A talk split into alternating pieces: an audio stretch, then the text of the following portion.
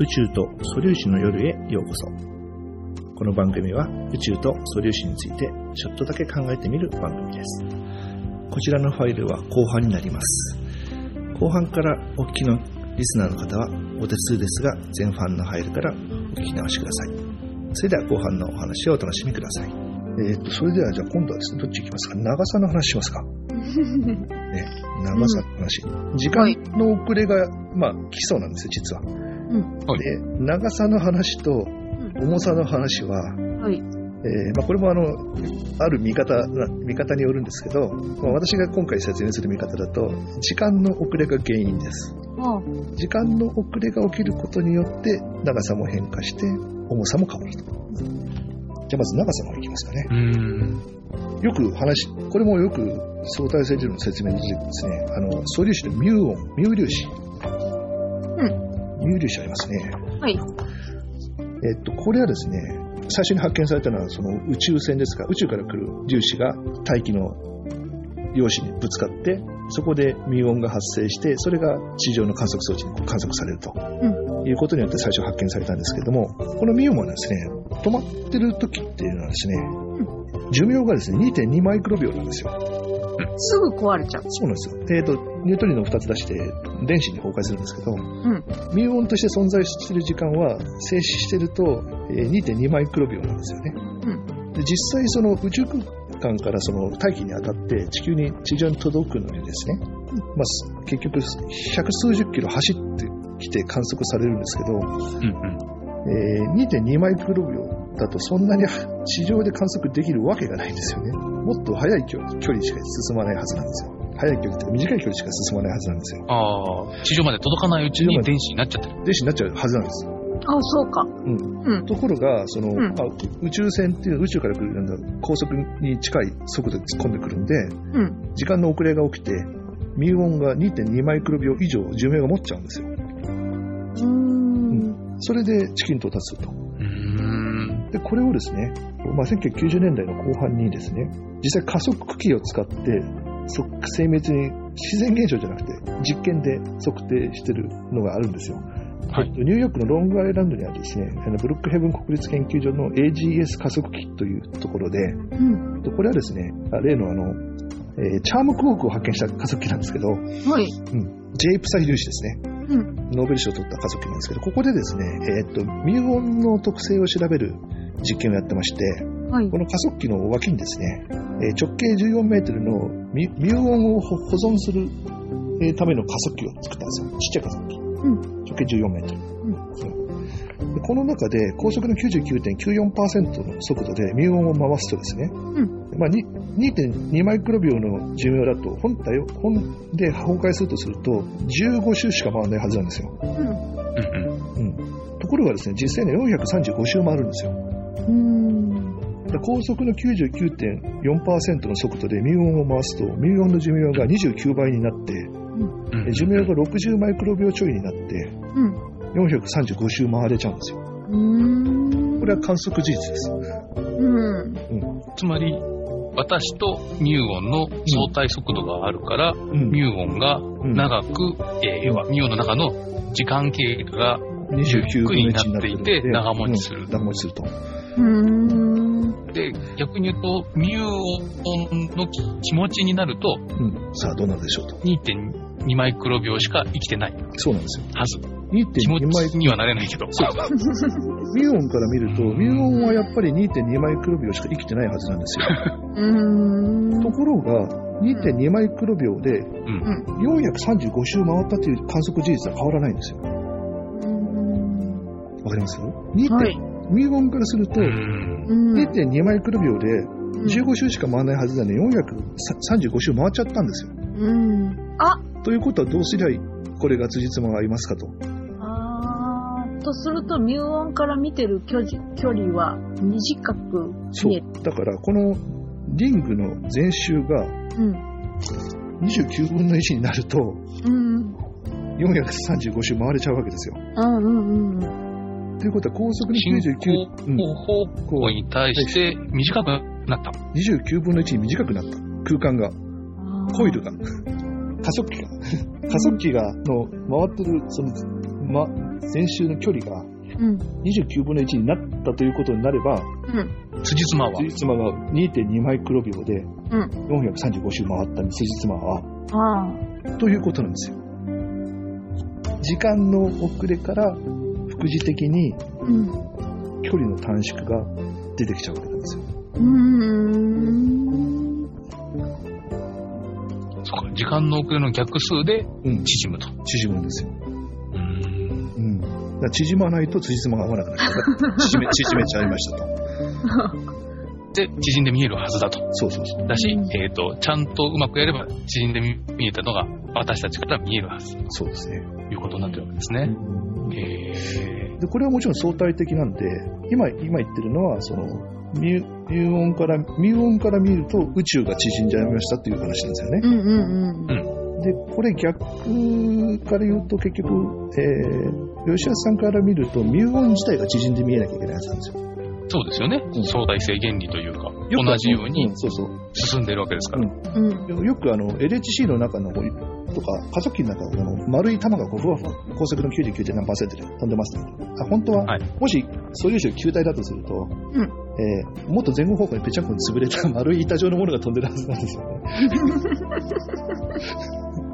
あまあ、素粒子は点だから、本当は点だからそんなことはないんだけど、うんうん。まあ、陽子とかいうのは実際サイズがあるから、うん。球球状のものが飛んでるんじゃなくて、本当にもし見ることができれば、うん前後方向にぺったんこに潰れた丸い板状のものがこうビュンビュン飛んでるはずなんですよね。餅みたいな感じ。そうそうそう。潰し 潰した潰した餅みたいなの、こう、餅が縦に飛んでるような感そうじ。そうそうそう。ええで、これがどうなるかをね、数式から言うと、さっきの方程式の反対ですよって言っちゃ終わりなんですけど、うん、これをうまく説明するのはちょっと難しい。ちょ,、はいちょっとややこしいんですけど、説明する方法はあるんですけど、うん。あの、長さというものの測定は、うん。えーじゃあどうしますかって話をすると、うん。えーあるとこにこう、棒か何かを置いとくと、は走ってきて、今、後端を、は今ここです。うん。で、進んでって前端のところを聞くと、はい、今ここですって、うんじ要するに時間で測定できるわけですよね。うん。で、そうすると、1メートルのものが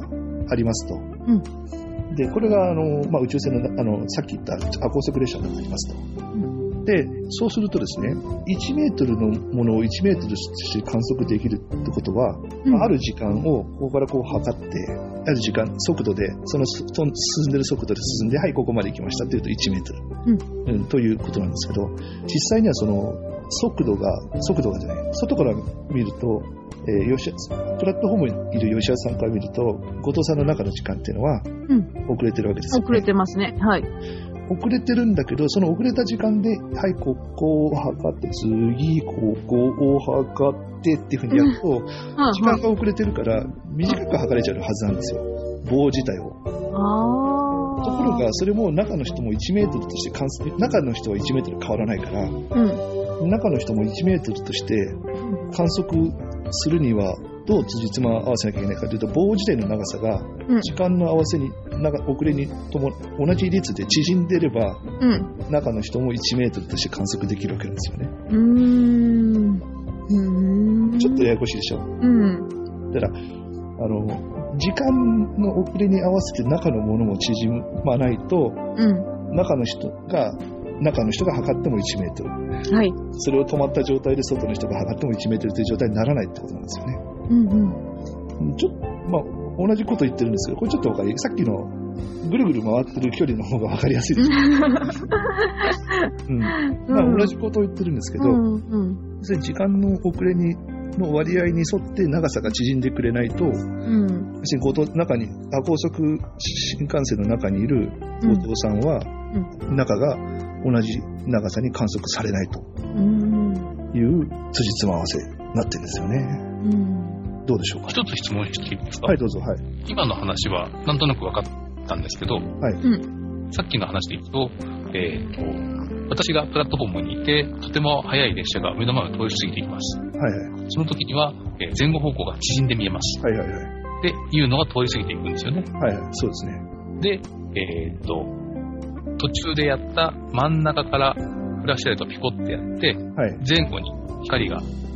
えー到達するっていう時間は、はい。さっきの話だと、えー前の方には1秒よりもたくさんかかるっていう話されてたじゃないですか。はいはいはい。でも、私から見た、えっ、と、列車は短くなってますよね。はいはいはい。っていうのと、えっ、と、光のスピードが同じで、えっ、と、なんだろうな、運転席が離れていくってやつで、うんさっきの計算とはちょっと違った、えっ、うんと、時間で到達するように見えるんだろうなと思うんですけど、それは、そうですね。あの、今吉田さん言われた通りの現象が実は起きるんですよ。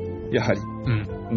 うん。まあ、もちろん、ね、ちょっと分かりやすいように、うん、の短縮の話はちょっとさっきは時間、時刻の話とはちょっとずらして実は話したんですけども、今吉田さんの言われた通りの修正が本来は必要です。ああ。で、うんもちろん同時性の話、うん。えっ、と、前につくのと後ろにつくのの同時性はうん。違って見えるのはもちろん同じように起こるんですけど、はいはいはいさっき言った、えっ、と、1. 点何秒かかるっていう計算は、実は、えっ、と、ずらして考えないといけないんですよ。そうです。実はずらして縮んだ、縮んだ距離分を考えなきゃいけない。さっきは分かりやすくするためにそこはちょっと割愛したんですけど。はいはい。う実際に、えっ、と、ビュンって走ってるやつは短くなって、私から見た光のスピードが同じで、そう。えっ、と、そこの短くなる分とうん追っかける分の計算で修正をしたものに見えると。その通りです。わかりました。ええ分かったような。分かったような。まあ、あの、そういうものです。あの、分かっ通常分かりました。気になってくださいと。いうことですね。えっ、と、これで時間の遅れと距離の長さの縮みの話は、次は質量の増大の話ですね。うん。これはじゃあ、なんでそんな辻褄合わせが必要なのかといううん。ところなんですよ。まあ、結局辻褄合わせなんで。はい。これもやっぱり時間の遅れがキーなんですけど、うん。まあ、これをじゃあどう考えていきますかって話ですね。えっ、と、じゃあ今度はですね、光時計じゃなくて、えー、後藤さんがあの、バスケットボールを持って、うん。電車の中で、まあ、高速列車の中にいるとしますよね。はい。で、そこでそのあの、ドリブルをこうずっとしてますと。今度は光、うんうん光じゃないですよ、ボール。はいはい。ほ本物のボ本物のボールですね。これをバンバンボンボはいンボンボンとはい。やってますと。はい。えー秒速1メートルで1メートルの高さをやって、さっきの30万キロじゃないですよ。本当の1メートルで、うん。えー秒速1メートルでやると、うん下まで1秒、上まで2秒のタイミングでボンボンボンボン、はいドリブルをしてますと。はい。で、これがどんどんあ高速列車が加速していって、んえーまあ、光の速度に近い、さっき言った50%とかそういう速度になってくると、やっぱり電車の中にいる後藤さんはやはり1秒間隔でドリブルができるわけですよね。うん。で、これを今度は吉田さんから見ると、どうなるかというと、まあ、距離の話はさっきと同じで、これはが本当はガリレオの相対性原理だから同じになるはずなんですけど、ところが、今度は時間の遅れという効果があるんで、吉田さんから見ると、ボールはゆっくり動いてるように見えるわけですよね。相対的な後藤さんの速度が上がってるとね、うんゆっくり動いてる。何割かゆっくり見える。何割かゆっくりうん、そうかそうか。うんはい。で、ここで出てくるのが、はい運動量保存の法則ですね。あー。えはー質量かける速度が運動量なわけですよ。はい。で、ボールというものは変わらないので、ボールが、後藤さんがこう手を離して、床について、運動量が保存されてるから、また後藤さんの手の高さまで上がっていくわけですよ。うんうん。はい。ということは、運動量は保存されてるわけですよ。うん。でも、吉田さんから見ると、速度はうん遅くなっていくんですよ。うんうん。速度は遅くなっていくのに、うん。同じく後藤さんの手のところに戻ってるということは運動量は変わらない。はい。速度が遅くなったのに運動量を等しくするにはどうすればいいの？運動量、質量を 量が、増える。あー、その分増える。増える。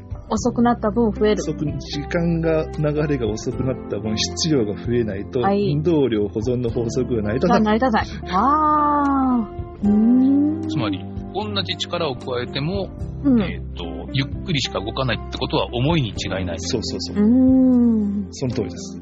だから同じことをずっと高速に限りなく近づいていくとどうなっていくと、後藤さんがするドリブルの速度はどんどん遅くなってきます。うん。光に限りなく近づくと、うーん。往復の速度は限りなく遅くなっていきます。うんうんそれでも1メートルの高さを跳ね返る運動量は後藤さんから見るとあるんで、外から見てもそれはなきゃいけない。うんうん。そうすると、うん。ボールの質量が限りなく無限大に近づかないと運動量は保存されない。うーん。ということで光の速度に近づくと質量は限りなく無限大に近づいてきますと。あー。これすごいあっさりの説明なんですけど、うん。実はこれが真こういうことなんですよ。うーん。えっと、そうすると、そうすると、その、ホームに立ってる吉安さんに、うんと、うんその、列車の中にいるうん私、私とで、うん全く同じ物理の法則がうん両方で成立できる。成立してる。運動量保存あー成立してるんですよ。はい。これ同じく、プラットフォームで吉田さんがドリブルしてても、後藤さんから見たら同じこと。はいはい。うーん。ということなんですよ、実は。相対的なんですよね、両方とも。うんそう。うーん。これはね、意外とあっさり説明してしまった。どっちかというと、ちょっとこの説明一番最初に思いついたんですけど。うんうん。でも、なんとなく、うん。いまいち腑に落ちない気もするんですが、今の重くなる話が。ねえ。まあそこがサクッといくと、まあ、それはそれでまた問題だと思う。これねももももしもね、うんもしもその例えばそうそういうことがないとしないっていうか、まあ普通普通に見えるようなイメージで、うん。その時間が遅くなったように、まあ、全然見えないと。うんなんていうか常識的にこう、吉安さんの動きも見えるし私の動きもそんなに変に変には見えないというような世界だと私の物理法則と吉安さんの物理法則っていうのは違ってないといけなくなっちゃうっていうことなんですよね。うん、そうなんですよ。だからそれ。光の速度は同じで、同じ物理法則が成立してないといけないということが、そうそうするそと、時間が遅れて物が重くならないと、それがそれが成立しませんと。さっき言った2つの原理が成立しませんと。いうことなんですよ。うん、で、これの延長線で、はい。じゃあ光の速度を超えることができますかという話をしていくと、うん。吉安もし吉安さんから観測している後藤さんが乗ってる先ほどまで亜高速だった列車が、うん。光の速度を超えちゃった場合に、うん光の速度が一定ですよね。うんで後藤さんから見てさっき言ったさっきのフラッシュライトの話で前に向けた光の速光を発射した場合、光の速度にどんどん近づいていくと時間が遅れていくからそうするとじ光の速度を超えない限り辻褄は合うんですけど光の速度をもし仮に超えちゃったら、ん辻褄合わなくなっちゃうんですよね辻褄合わせが破綻するんですよ、うん。時間が止まうん、る先があるわけですね。そうそうあ、あるか。ある先を考えなきゃいけなくなっちゃう。考えなきゃいけないですね。そうすると、もう、もし時間が逆に動くようなことを設定すると、うん。誰から見ても光の速度が一定ですよっていう原理が成立しなくなっちゃうんですよ。はいはいはい。ああ。だから、まあ、通常の、まあ、通常の物質はという話をしますけど、通常の物質は、うこん。の観測事実から導かれたこの空間の特性上、うん光の速度を超えると、辻褄が合わなくなっちゃうから、そんなことはできないはずですというのが、あ相対性理論が言ってる光の速度の限界速度なんですよね。ーへえ。うん。で、ここで、うん。昔から、あの、それこそ昔のヤマトをご覧になった方は、結構超高速粒子、タタキオンというものがこう、あるんですよね。ああ。う出ました、今日。ん。うん。ちなみに、あの、そういう観点からすると、速度を基準にすると、あの、物質の、速度を基準とした物質の名前って3つあるんですよ。うん。えっと、まず我々みたいなその光の速度に達することができないと言われている通常の物質のことを、えータージオンって言います。うん。で、質量がゼロで、う光の速度でしか動けない物質、さっき言ったその光の速度に到達できないというのは質量がある物質ですね。質量ゼロならば光の速度、っていうか逆に言うと光の速度でしか動けないんですよ。それより減速することができない。うこれはですね、まあ、光子もそうだし、えーまあ、重力子もそうだと言われてますけどね、まあ、そういう素粒子レベルがあるわけですよね。ん。でこれはルクシオンって言われてます。光の速度で動くもの、ルクシオン。うん。で、逆に、えー超高速でしか存在できない、光の速度以下に減速することができない物質のことをタキオンって言うんですよね。うん。でタキオンに対して我々に対してはタージオン。まあ、これを聞いてあのトップを狙いを思い出した方は素晴らしい方なんですけども、うん。そこから来てるんですけど、はい。要するに数式をいじるとタキオンというものがあってもおかしくないわけなんですよ。うん。逆に相対性理論があるとすると、そのタキオンというものが逆にないとおかしいのかもしれないんですけど、でも、今の話を聞いてると、うん、タキオンと我々は、うん、さっきのね、うん、観測する側とされる側だと、うん。会えないのかもしれないですね。そうなんですよ。じゃあタキオンっていうのは、じゃあ、どういう設定すると、さっきの理屈が成立するのかという話をすると、ん質量が虚数じゃであると、うん。高速一定が成立する、観測上高速一定が成立するんですよ。数式、まあ、その導く数式をちょっと省略させていただきますけど、要するに2乗するとマイナスのエネルギーになる物質であれば超高速になるんですよ。ただこの場合はうん逆に高速より遅くなれないんですよ。うん。ものすごいエネルギーを投入すると高速に無限に近づく減速はすることはできるんだけどうん。高速よりお遅い速度になることはできない。うん。だから冷静に考えればそういう物質を後ろに噴出してヤマトは本当に高速を超えることができる 今今考えると、タキオ粒子ってダメなんじゃないのっていうす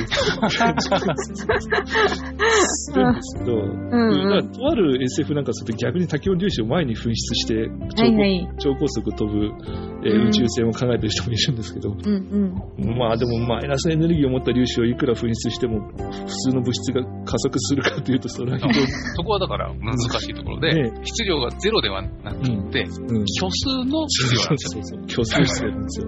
だから、それ、そういうものと我々が実際に相互作用することができるのか、うん。非常に怪しい。だから、タキオンを通信に使えば、ねえーか過去とか未来と通信できますよっていう話なんですけど、その通信するのにタキオンをどうやって使うのという、うん。通信機とかでそのね、我々がタキオンを制御することなんか、おそらくできないんじゃないのっていう。まあそれ言っちゃうとこう SF の世界は全部話が終わっちゃうんで、なんですけどまあ、で高速にかかるうん。話っていうのは、まあ、実際はそういうことですね。まあ、非常にあの、ほ本当は数式を使った非常に難しい話なんですけど、まあ、結論だけ話をすると、うん。こんな感じですね。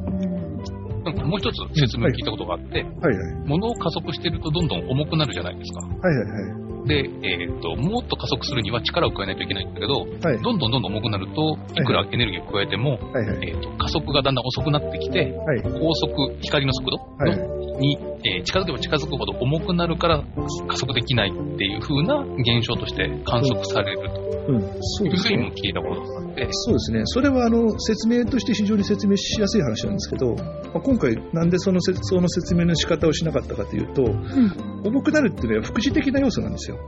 はい。うん。だから、あの、副次的な要素のせいで本来の高速というものの取り扱いを逆転した説明をしてるんですよ、実はそれは。うんうんだからまあ、結論として間違ってはいないんだけど、質量が遅くなるから高速を超えられないんじゃなくて、あの、つじつまが、実際には空間の構造としてつじつまが合わなくななったから高速は超えられません。ただ、副次的に質量がどんどん増えていくんで、高速に近づいていくと、もう無限のパワーをかけても、質量がどんどん重くなっていくだけで、速度には転換されませんよという現象が起きますとうんうん。いうのが、まあ、まあ、私から言うとこっちが本筋の説明なのかなと。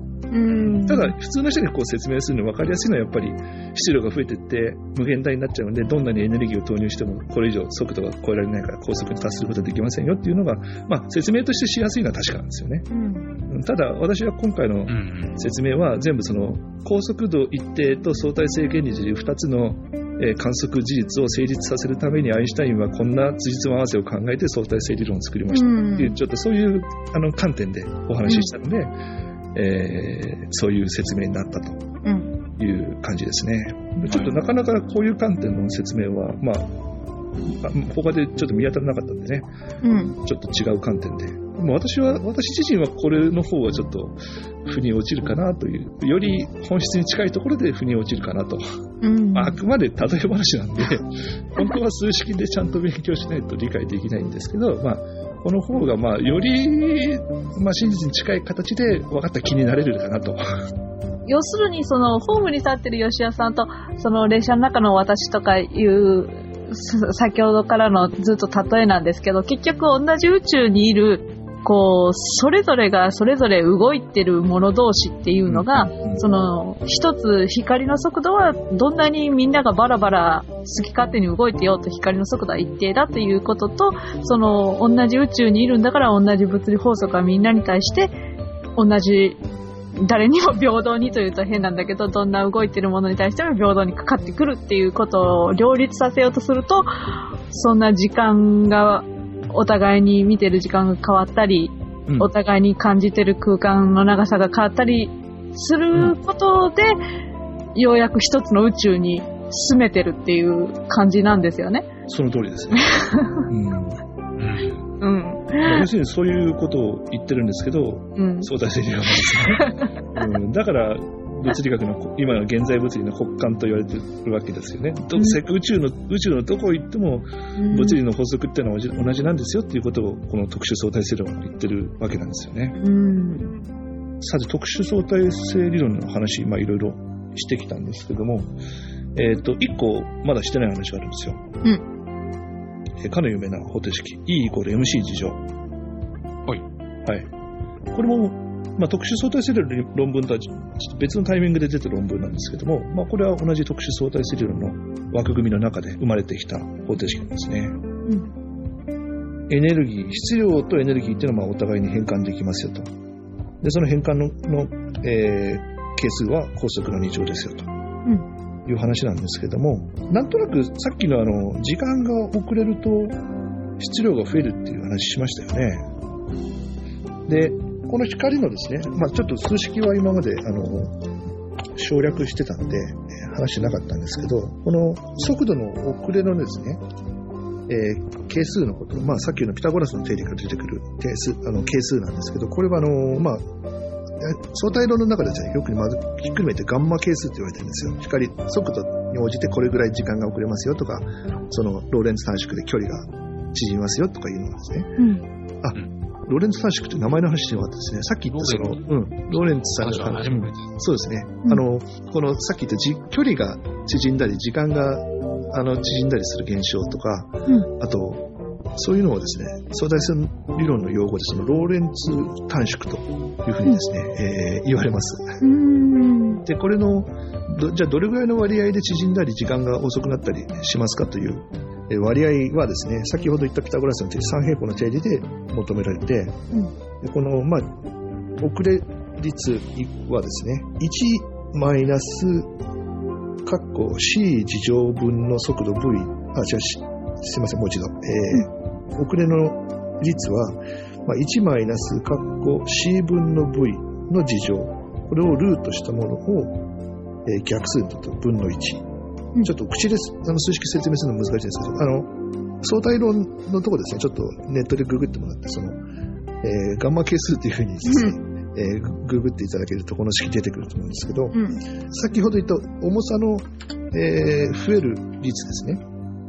これはこのガンマ係数によって決まるんで、その V のところに速度を入れてやると、どれぐらいの割合で質量が増えますよ、時間が遅れますよって言えるんですよ。うんもうこの中にこの C と C が入ってるわけですよね。うん。ということは、あのーさっき言ったその質量が増える質量も、光の速度がなんとなく関係してくるっていうのは、なんとなくこう、わかり、わかるっていうか、関係性があるなっていう感じが、この式だけでちょっとするんですよね。うん。うん。うん。で、この E イコール MC 事象のその導くのは、えーちょっと口で説明するのは非常に困難なんですけど、えーまあ、ネットでその E イコール MC 事情の導出っていうのをこうググっていただけると、まあ、ちょっとこれは数学がちょっと難しくなってくるんで出てくるんですけど、要するに、物のその移動してるある地点からある地点まで物がこう動くというのをこう座標で計算すると、まあ、普通我々のね3次元空間でいくと XYZ というその3つの軸を作って、ん X1、Y2、Z3 のところから、えー X2、Y5、Z6 のところに動きましたとかそういう直行座標でこの我々の住んでる3次元空間っていうのは説明できるんですよね。で実際にはこれアインシュタインで拡張されてこれ4次元軸になってプラス時間が出てくるわけですよ。うん。さっき言った最初のスタートする位置は何何年何月何時何分でしたと。んで次にここに着いた時に何年何月何時何時何分でしたとうんいうふうに4次元軸の中ではこプラス時間、時刻が入ってくるんですけど、さっき言った通り時刻っていうのは変わるわけなんですよ。うんさっきのガンマ係数で。で、それをこう補正してやると、うん。えーそれ時刻のところの C 事乗と M という、し実際式を書くと説明できるんですけど、口で説明すると難しいんですけど、うんあの、そこが独立的にこうポロッと出てくるんですよね。式を変形させていくと。うん。うん。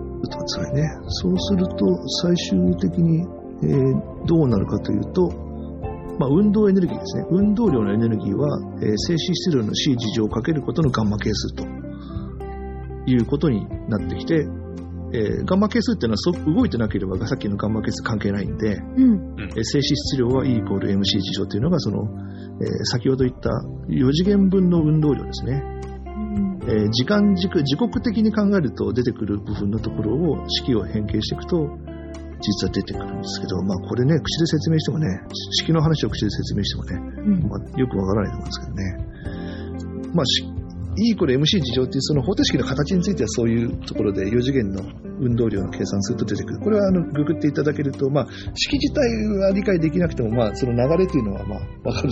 まあこう変形していけば最終的に E イコール MC 事乗が出てくるんだねっていうのは、まあ見ることはできるんですね。うん。で、これはもうちょっとイメージ的に説明しようと思うと、うん。えーどうするかってちょっと考えたんですけど、あのいつだったかこの宇宙と素粒子の夜の中で、ソーラーセールの話しましたよね。はいはい。はい。はい。えー光がですね、に当たると、光の質量はゼロなんだけど、ある圧力を発生すると。はい。話しましたね。それはもう光が横波だから、えー電磁気現象で起きますよと。で、これはあの、作用反作用の話があるんで、もし仮にある宇宙船が宇宙空間に停止してて、後ろからある量の光をボンって出した場合、うん。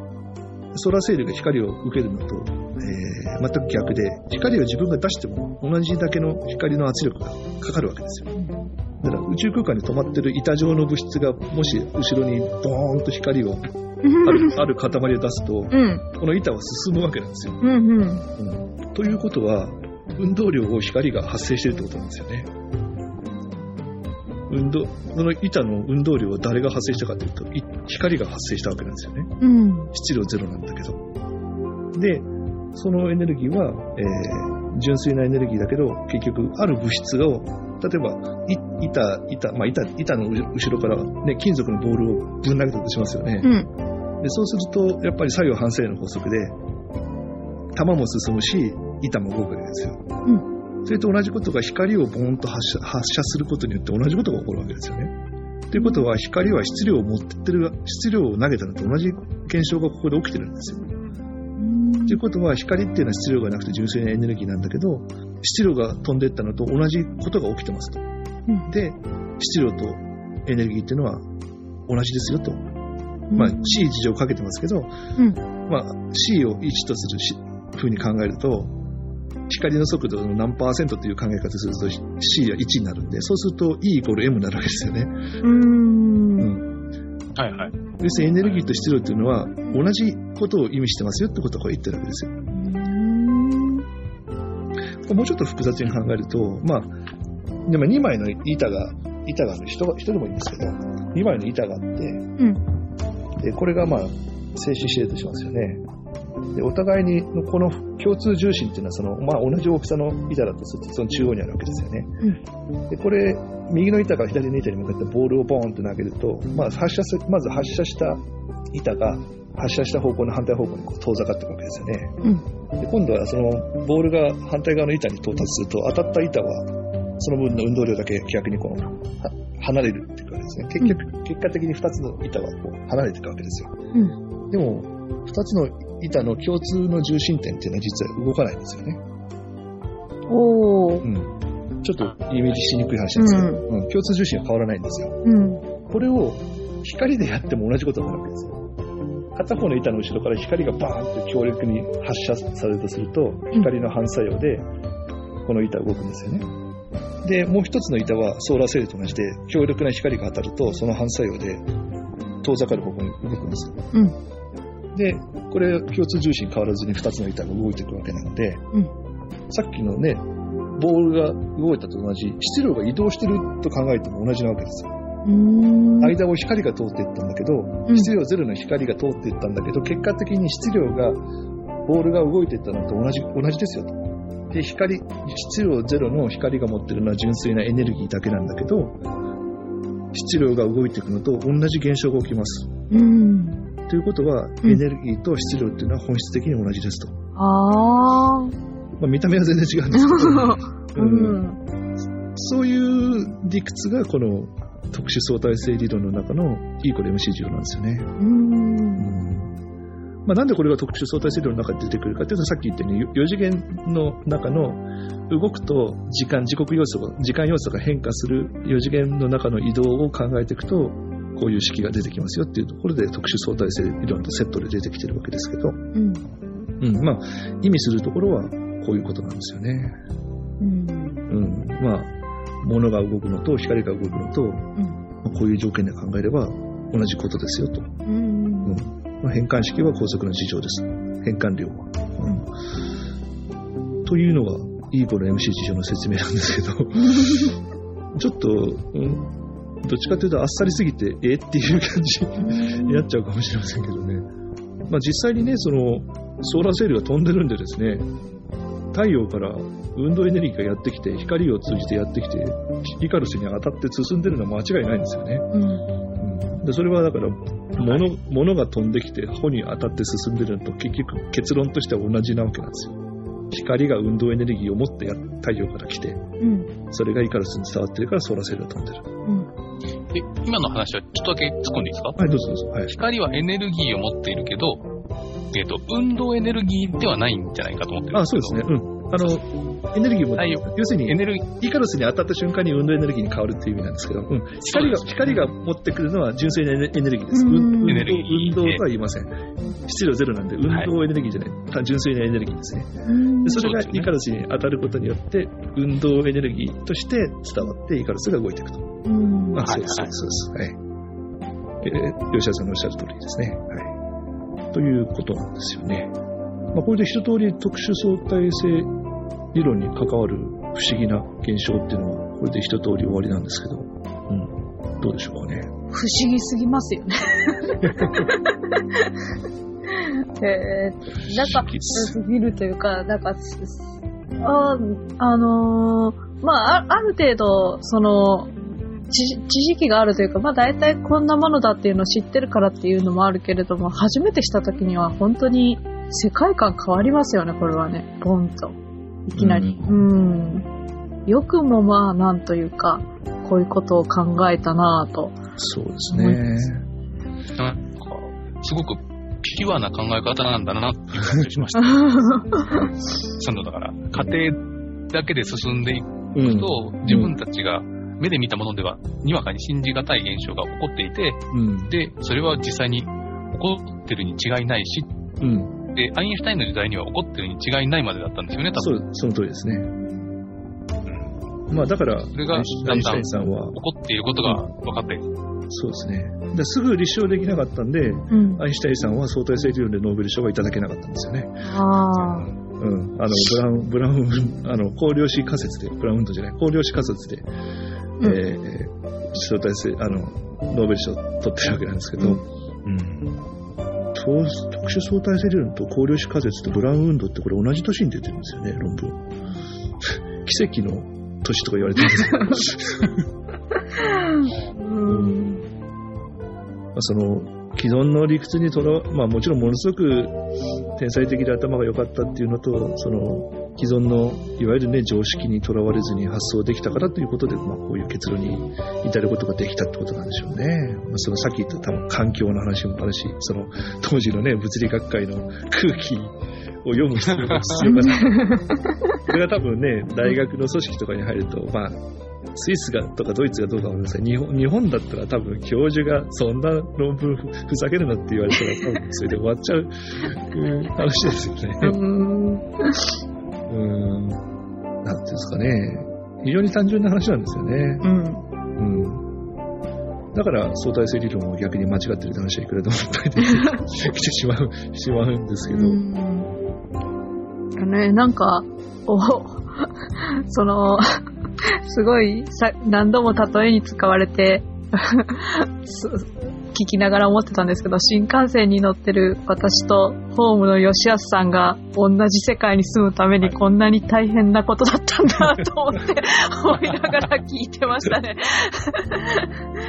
うん。全然別の世界なら同じ時間が流れてていいんだけど、同じ世界に住むためには違う時間が流れないといけないっていう、なんとも言えない矛盾した感じのが面白いですね。うん。あとは、もう少しこう細かく言っていくと、はい。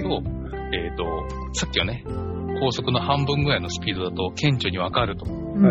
いう話がありましたけど、たかだか多分300キロのうん。こう新幹線の中でも、うん。えー私と、うん。ホームにいる私と、えー300キロ出してるお父さんの中には、うん。ほんの少しの、えっ、と、長さの縮みやうん。時計の遅れっていうのがうん。わかんないけど、わ要は、えーと、測定はできないけど、実際起きてるんですよね。うん。そうですね。だから、えっ、と、測定できない小さい影響だけど、実際に起きてるんだなって思いながら、こう飛行機を眺めたり、新幹線を眺めたりすると面白いなと。うんそうですね。あの、これが高度2万キロぐらいのところを飛んでる GPS 衛星だとですね、うん。もう顕著に出ちゃうんですよ。うん。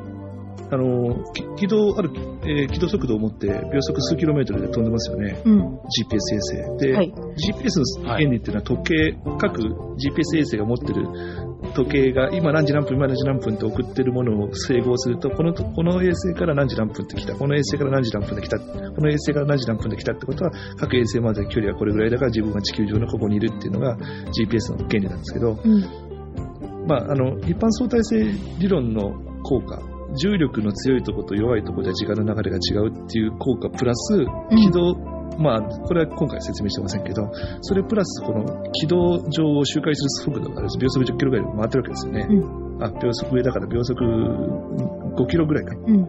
えーっと、結局差し引き1日38.6マイクロ秒だけ GPS 側の時計が進むことになっちゃうんですよね。で、38.6マイクロ秒違うと、11キロメートルの誤差になっちゃうんですよ。でこれをきっちり補正し補正してやらないと、うん。実は、そうですよね今 GPS って、うん普通のやつだけでも、10メーターとか5メーターに、ううん、縮めていくには、そう。相対性理論補正っていうのをいるわけですね。そうなんですよ。だから、うん相対論、その GPS の位置検出のロジックの中には、相対論補正のの計算式が含まれてるんですよ。うん。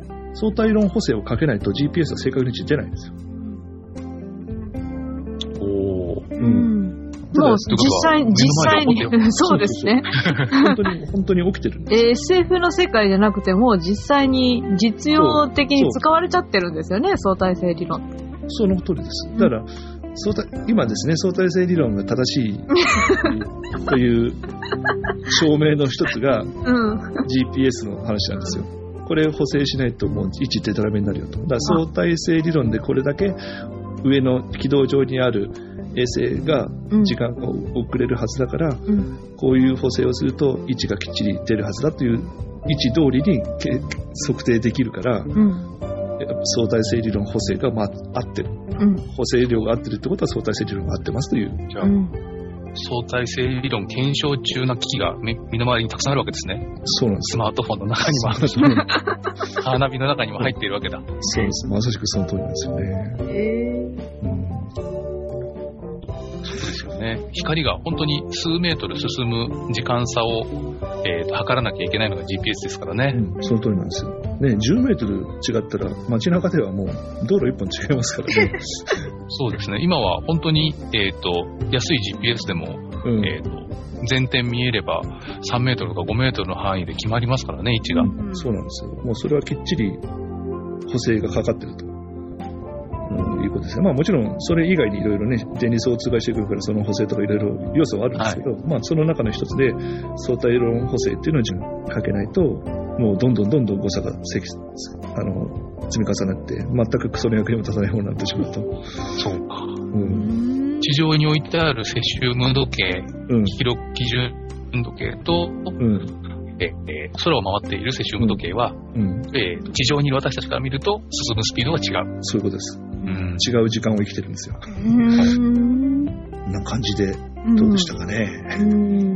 うん、ちょっとね、ままあ、私なりに約、えー半年間暇な時は、ほとんどこうやって説明しようかなって、そればかり考えていたんですけど、まあね、ちょっと目新しい、あの、切り口でお話ができたかなと思います。あの、どの切り口で聞くと分かりやすいかっていうのは、これも相対的なので、そうですね。私の説明だと分かる人が、あ、あで、フェザーの説明、局長さんの説明だとわかあ、ようやく分かったよという人と、もう僕の説明聞いて分かんないけど、まあ、ち全然違う人が説明したの聞いたら、あ、そっちなら分かったっていうのは、まあ、世の中にそういう話いくらでも転がってるんで、うん。まあ、これを聞いていただいてですね、ん？っていう、腑に落ちなかった方についてはですね、あの、ニュートンとか定期的にあの相対する。から、えー数年に一度は必ず特集やりますし、ね、ニュートン別冊とかで相対性理論、ズバリみるみる理解できる相対性理論の改訂版とかそういう本が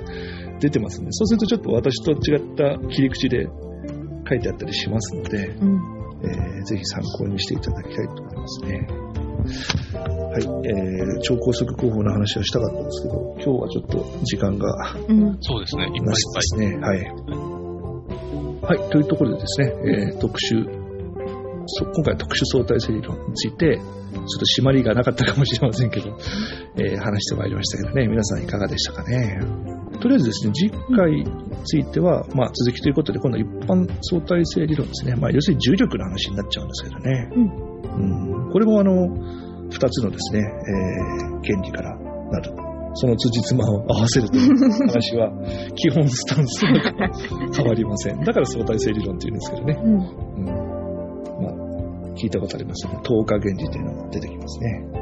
これもですね、これもやはり同じ切り口でいこうかなと思います。ん時間の遅れが基本で、後の効果はそこから副次的に出てきますよというような形で、やっぱり切り口で説明していきたいと思いますね。はい、そんなとこです。最後、どうですかね？うん吉安さん、後藤さん、ご感想は？どうでしたかね？えっと、とても新鮮な感じでした。お役に立てたかどうか、いえいえまだまだ不安ですが。いえいえ、とてもです。あの、ね、あの、期待以上のツッコミが入っていただいた感じですね。ありがとうございます。いただけると嬉しい。はい。後藤さんいかがでしたか？えー、いろいろ、なんていうか、まだもう、もう一回、次回に、あの、質問を取っておきたいなと、説明があるのかなと思ったりもしながら聞いてたんですけど、例えば、こう、光が、ね、遅くな、遅くじゃないけど、その、同時につかない話あったじゃないですか。前うんはい前側と後ろ側と。あれとかってな、光って波として見たときには波長とかどうなってんだろうとか、まあ、そうですね。ちょっとその話だけしときますかね。あ、そうですか。あ、お願いします。うん。あのーまあ、要するに、赤高速、もしね、うん。赤高速新幹線に乗って、今度、えー外を見た場合ですね。はい。ちょっとここだけ話をしてますドップラー効果なんですけど、太陽から例えば、アルファケンタウリに向かってまっすぐ宇宙空間を赤高速新幹線が走るとしますよね。うん。でそうすると、後ろから来る太陽から来る光も、速度から見ると光の速度で見れるんですよ。うんで、前から来るアルファケンタウリから来る速度、光も、後藤さんから見ると、うん光の速度、秒速あーはいはい30キロで届きます。はい。ところが、うん。相対的なエネルギー差っていうのは、速度と関係なく出てくるんですよ。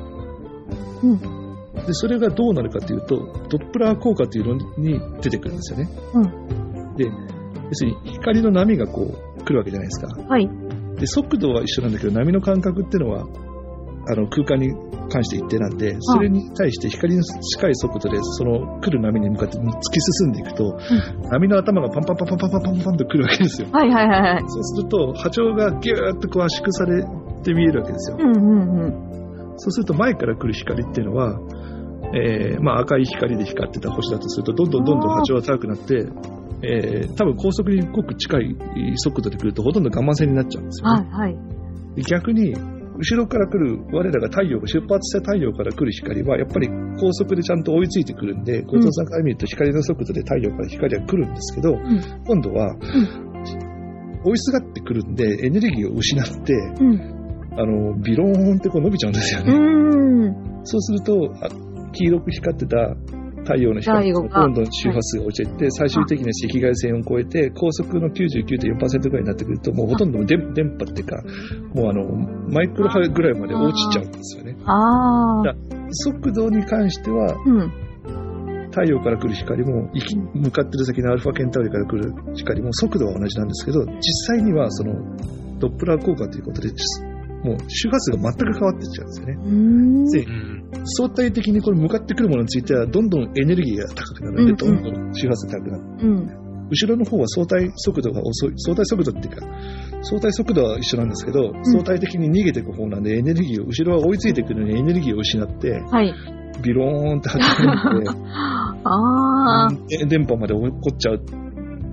という現象が起こるんですよ。弱った光になった。弱った光になっちゃう。うん 前から来るのは勢いがつく。ああ。速度が、速度は変わらないんだけど、そう、今の話で勢いがついてるって説明をしちゃうといけないんですよね。そうそうそう。勢いエネがつくルギーが高く観測される。そうそうそう。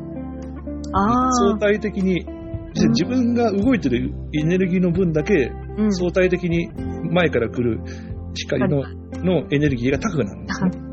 うんだからエネルギーが高い光というのは、んその、その高いっていうのはどこそうそう、どこに、辻褄合わせがどこに逃げるかというと、波長が短くなる方向に辻褄が逃。げるわけなんですよ。うん。後ろから来るのもエネルギーは失うんだけど、速度は同じだから、うん。失ったエネルギーはどこを失うかというと、波長という形でうん。エネルギーを失う失うんですよね。